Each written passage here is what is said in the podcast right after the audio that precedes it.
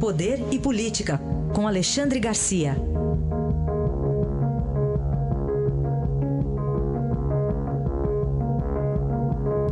Alexandre, bom dia. Bom dia, Raíssa. Bom dia, Carolina. Oi, bom dia.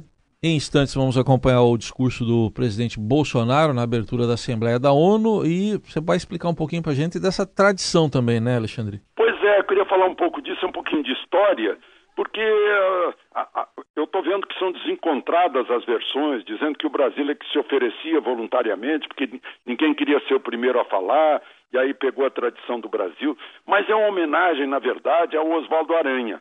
Oswaldo Aranha, um gaúcho de Alegrete, que foi ministro da Fazenda na ditadura Vargas, que foi líder do governo na Assembleia Constituinte de, de 1934, aquela que foi imposta pela Revolução uh, uh, de São Paulo, em 32, né? uh, e depois foi chefiar a delegação brasileira na ONU, né? inclusive nos primórdios da ONU em Cleveland. Ele acabou presidente do, do imaginem só, presidente do Conselho de Segurança e presidente da Assembleia, da primeira Assembleia. E como o presidente brasileiro agiu de acordo com outros presidentes brasileiros de grandes assembleias. Ele era um lobista em favor de Israel. Ele, ele brigou muito pela formação do Estado de Israel. Então ele foi adiando a votação por três dias até perceber que Israel teria voto suficiente para se tornar um país. Tanto que ele é homenageado por Israel, o, quando se fala em Brasil, em Israel, vem logo o nome de Oswaldo Aranha, tem lá monumento uh, uh, em, em, em, em, lembrança dele, né? E saiu na capa, ele foi capa da revista Time, como um pacificador do Oriente Médio. Naquela época se imaginava que a, a, aquela decisão da ONU pacificaria o Oriente Médio. E foi indicado por dezenas de países ao Prêmio Nobel da Paz. E o Brasil só não tem esse Prêmio Nobel da Paz porque em 48 o prêmio não foi entregue. Né? Mas seria o Oswaldo Aranha. Então, está aí um pouquinho de história para a gente se orgulhar de um brasileiro que fez bonito lá, na, lá nas Nações Unidas né? durante, durante uma época de, de início dos trabalhos eh, da ONU né? e que acabou pegando essa, essa tradição, não tem nada escrito, mas é o Brasil que abre a Assembleia Geral, é o que vai ser feito daqui a umas duas horas. Alexandre, outro assunto é a Polícia Federal identificando que pelo menos 84 autoridades públicas foram alvos da tentativa de invasão feitas pelo grupo de hackers, né, preso na Operação Spoofing, dentre eles os ex-procuradores gerais da República, Raquel Dodge e Rodrigo Janot.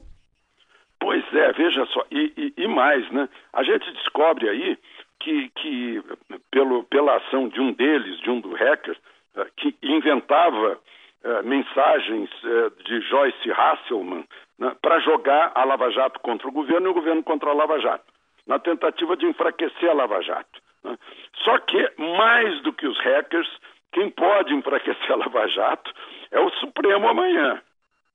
Amanhã o Supremo julga o caso do Bendini, né, que foi, foi remetido da turma para o plenário. Né, e, e o, o que está em jogo é o seguinte: pode, é certo, que uh, o réu não seja ouvido depois que, que é ouvido o delator. Né? O réu é ouvido, depois ouvido o delator e depois o réu não é mais ouvido. Então, se o Supremo julgar que isso não é certo, e parece que vai julgar assim, né?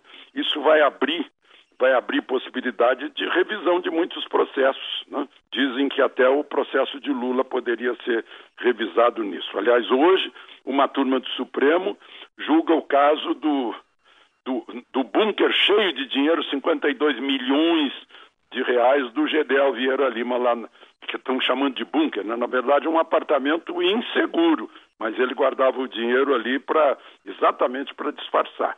Enfim, temos dois julgamentos importantes no Supremo hoje e amanhã. E para fechar, Alexandre, vamos falar de um sistema de fura-teto de salário de juiz? Pois é. Né? O, o Partido Novo fez um levantamento mostrando que entre os juízes federais, 60 e 65% ganham acima do limite constitucional de R$ 39.300. acima do presidente da República também. E no, na Justiça Estadual é pior. 77% dos juízes estão ganhando acima disso, né? Penduricalhos de todas as formas. Agora, para fazer justiça, a gente tem que mencionar também a primeira instância. Essa sofre, está né? é, tá sobrecarregada e ainda vive de coisas emprestadas pelas prefeituras, porque não tem sequer recursos materiais.